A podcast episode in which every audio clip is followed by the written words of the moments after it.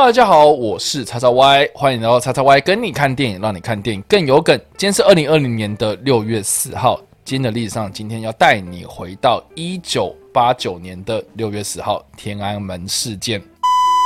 哦。讲了一个月的历史上，今天终于要面对这一天了。好啦，讲到六四天安门事件啊，在中国是相当敏感，而且你只能知道又不能说的这两个数字，它可以说是近代中国史上最重要，而且冲突流血最严重的示威游行活动。其实狭义来说，六四天安门事件其实是指一九八九年。六月四号当天所发生的六四清场，但是实际上呢，这件事情的主要发生原因可以回溯到一九八零年代，邓小平开始实施改革开放之后，所面临到的政治、经济、社会等冲击，民间呢也弥漫着一股谈论人权啦、自由啦、政府批判等等的一种新的思潮。而在一九八九年的四月中旬开始啊，学生族群为了要纪念前中共中央总书记胡耀邦呢，在天安门广场聚集，渐渐渐渐的演变成一个反政府或是追求自由。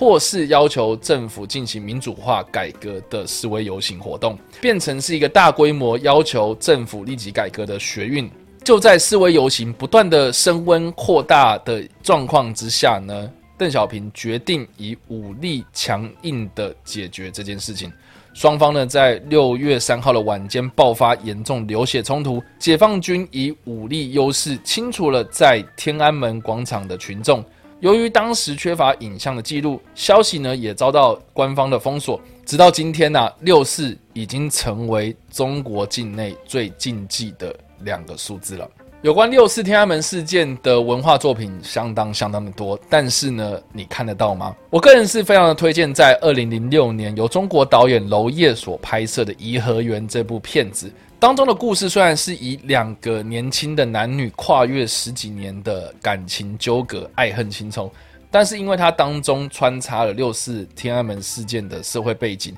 在二零零六年的坎城影展上面呢做首映，受到了全世界的关注。由于电影中充满大量的政治色彩以及大量的性爱场景。受到了中国格外的关注，而在最后呢，中国国家广播电影电视总局呢，因为本片呢未经授权批准而擅自参加坎城影展，遭到了中国的封锁。导演跟制片人呢也受到了严重的处罚，甚至在接受中国审查的时候呢，电影局的审片委员审片意见是称说这部片画面很暗啊，看不清楚啊，声音也听不清楚等等的理由。来拒绝做审查的动作，但是有趣的是呢，《颐和园》这部片呢遭到中国封杀之后呢，娄烨也因为这样子一战成名。好了，以上就是今天的影片内容。如果你喜欢这部影片或者声音，或是想要看到更多有关电影或者历史相关资讯，也别忘了按赞、追踪我的脸书粉丝团以及订阅我的 YouTube 频道、IG 以及各大声音平台哦。